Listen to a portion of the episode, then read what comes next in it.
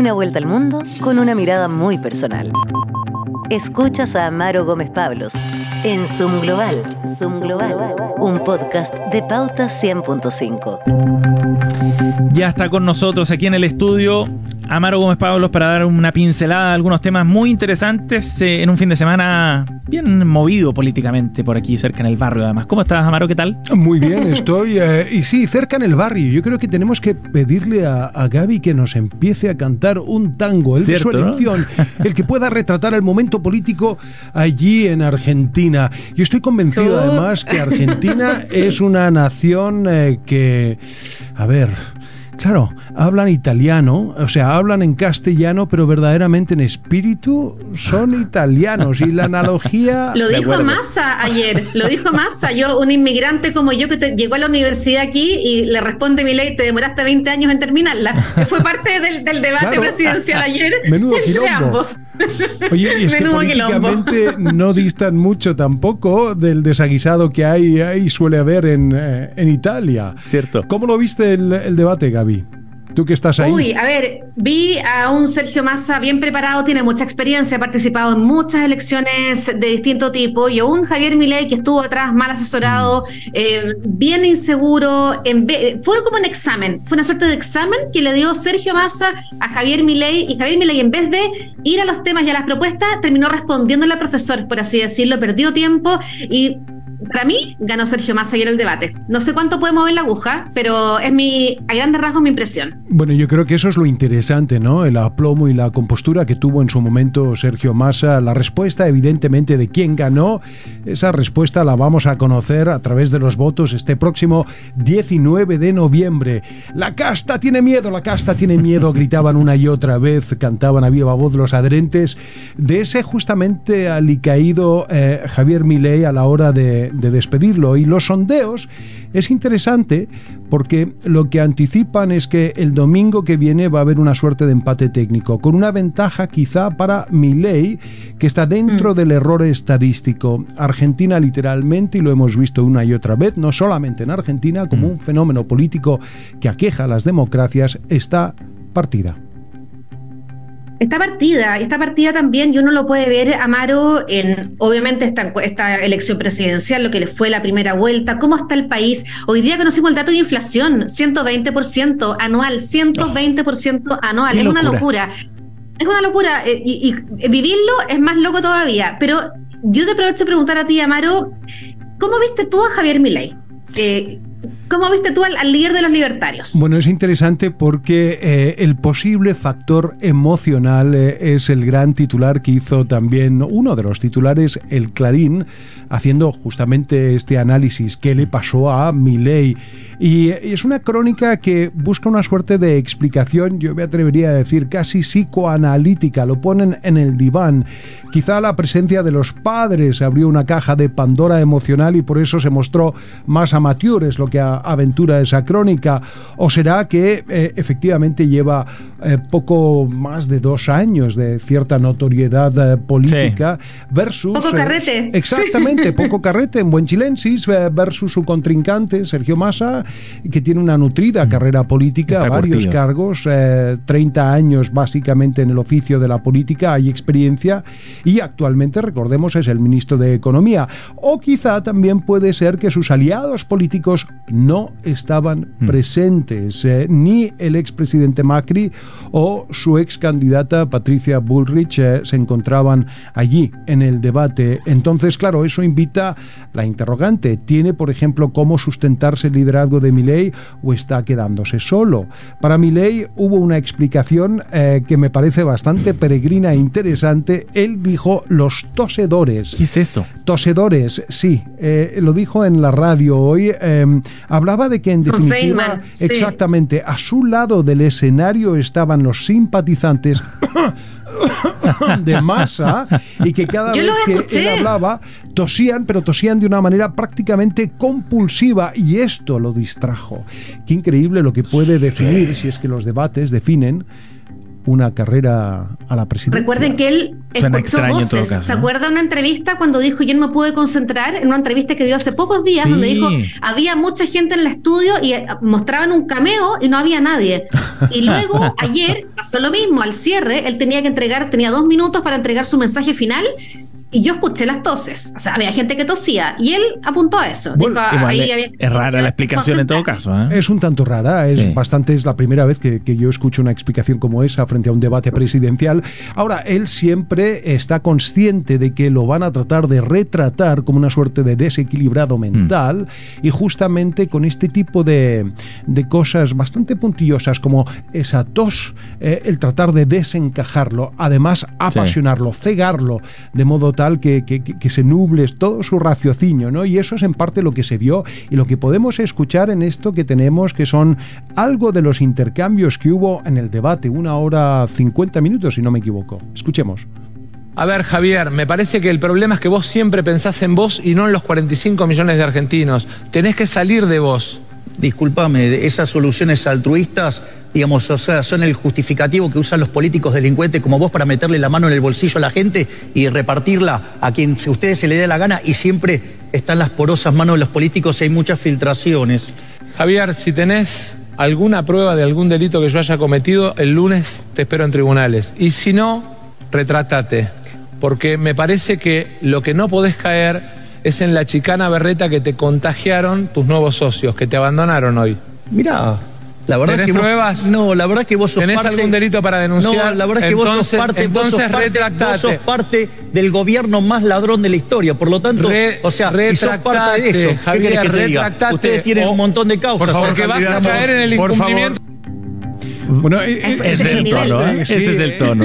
O sea, igual mantiene una suerte de expectación. No estamos acostumbrados a ese tipo de, no, definitivamente. de debate. Los debates, hay que decirlo también, han cambiado y mm. bastante. Ahora, es interesante porque Massa aludía a los aliados, a sus aliados políticos que lo han abandonado. No solamente estaba la notoria ausencia del expresidente y de su candidata, sino a su vez también hay que recordar que en el caso de Milei tiene fuego amigo, ha sufrido la deserción de un senador, tres diputados nacionales, cinco parlamentarios del Mercosur y tres diputados provinciales. Y podría, eh, se, aventuran los análisis, a eh, señalar que podrían venir más, más pérdida de esa fuerza Hay molestia por la alianza con Macri, por la cercanía, no alianza, cercanía con Mauricio Macri, están muy molestos por eso. Sí.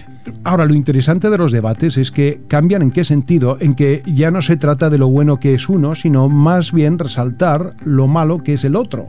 Sí. Eh, ahora, de todas maneras, en, en, en el caso de mi ley en particular, él siempre se ha mostrado de la misma forma también, ¿no? Siempre ha sido eh, todas sus cualidades negativas que uno pudiera resaltar después de un debate como este. Por ejemplo, cuando emplaza así de manera tan dura.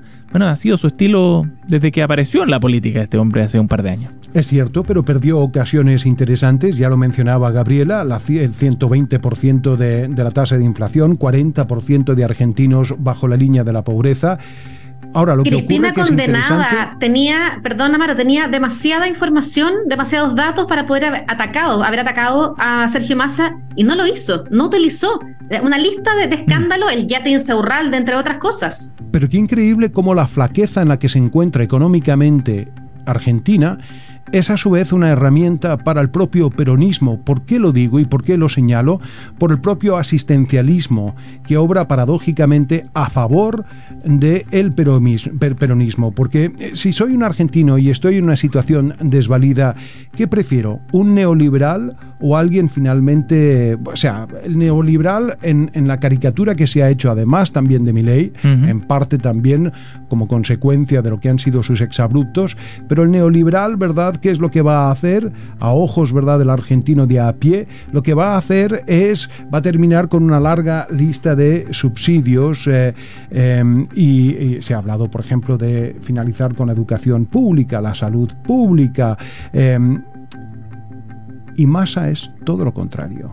Es justamente ese, ese suero asistencial que ayuda en una crisis que paradójicamente, lo digo, él mismo ha ocasionado. Pero ¿qué, factores crees tú que puede tener más a su favor entonces con esos índices económicos tan malos, digamos, aparte del, del aparataje estatal que han controlado? Bueno, el concepto de que ya es un político muy avezado, lleva tres décadas de oficio político, fue candidato de hecho a presidente en el 2015, despotricando, mira la ironía, contra el mismo kirchnerismo del que hoy forma parte y ahora es candidato de la misma coalición que él tanto repudió.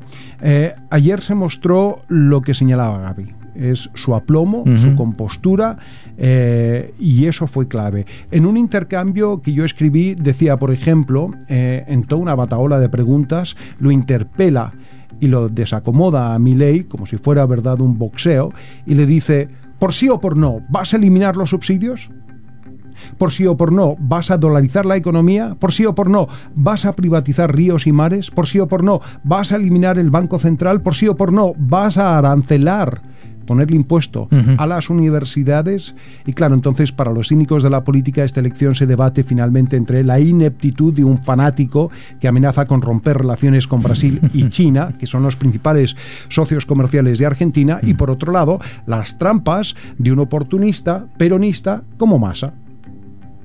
Lo otro, ¿cómo mira el mundo esta elección? Estamos súper interesados en lo que está ocurriendo en Chile, por lo menos los vecinos, pero ¿cómo has visto tú el respaldo a nivel internacional para uno u otro candidato? Bueno, empezamos por casa, si quieres, eh, y ahí lo que podemos ¿Mm? observar es que eh, tanto el expresidente Piñera como José Antonio Cast, evidentemente su candidato es, eh, es Milei, por otro lado, Michelle Bachelet ha firmado una carta de apoyo a Massa junto a otros líderes hispanoamericanos como por ejemplo José Luis Zapatero, eh, el expresidente del gobierno español, eh, o Ernesto Samper de Colombia, también expresidentes de Guatemala, República Dominicana, Costa Rica, en total 50 líderes regionales. Eh, y en sus términos, esta es una elección entre el progresismo euro-latinoamericano o en sus términos, la postura antidemocrática y neoliberal de Milei. Y es evidente que frente a las declaraciones también de Milei, tanto China como Brasil están viendo esto con lupa.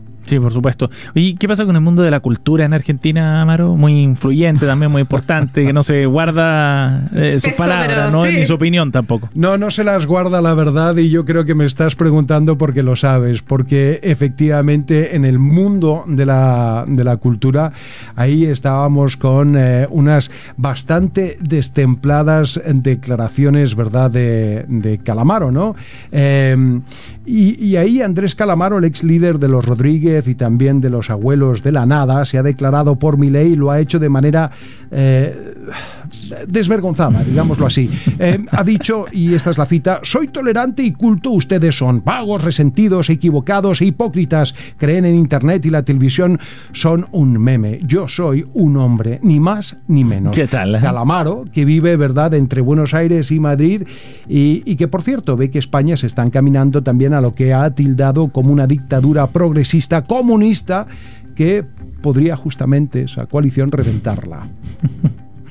Oye, y a propósito, Pedro Sánchez, bueno, hablando de España, ¿no? Sí. Eh, será investido luego como presidente de España nuevamente, eh, pero con un contexto de, de alta tensión también en España, en las calles sobre todo, muchas protestas. Yo creo que lo que hay que hacer ahí es también recapitular para entender qué es lo que está pasando, porque hay que recordar que en julio de este año, ¿qué es lo que ocurrió? El candidato de la centro derecha del Partido Popular eh, obtuvo la mayoría de votos, pero no pudo conformar gobierno porque no tenía una mayoría en el Parlamento. Pedro Sánchez, actual presidente socialista, ha pactado con partidos de izquierda, nacionalistas vascos y gallegos y separatistas catalanes para conformarlo. Estos últimos perseguidos por la justicia española hasta hace muy poco por secesionistas o atentar contra la unidad de España al procurar justamente la independencia de Cataluña. Ah, son unos irresponsables, pretenden fracturar España, fueron todas palabras que esbozó en su momento el presidente de gobierno, pero Sánchez ahora ha pactado sus votos a cambio de un perdón. Eh, es decir, está legitimando a quienes antaño perseguía. Y por lo mismo, dos millones de españoles han salido a las calles a protestar en lo que tú señalas, las 52 capitales de provincia de España. Este jueves 16, eh, si todo le sale bien, Pedro Sánchez se renueva en el cargo. Pero la pregunta de Calamaro y de muchos españoles es, ¿a cualquier costo? Mm. ¿Se puede ser presidente de un país en alianza con quienes no pretenden el país? con quienes Buena no pregunta. quieren ser parte Sí. de ese país y ese es el alcance. Sobre todo para la gobernabilidad posterior, ¿no? Una cosa es llegar al poder y luego también ser capaz de guiar las riendas de, de España. Así está el mundo. Amaro Gómez Pablos junto a nosotros aquí en el Zoom Global de Pauta Final. Gracias, Amaro. Ha sido un placer, como siempre. Mu- muchas gracias. Chao. Chao, chao. Una vuelta al mundo con una mirada muy personal. Escuchaste a Amaro Gómez Pablos en Zoom Global. Zoom Global. Síguenos en pauta.cl y en Radio Pauta 100.5.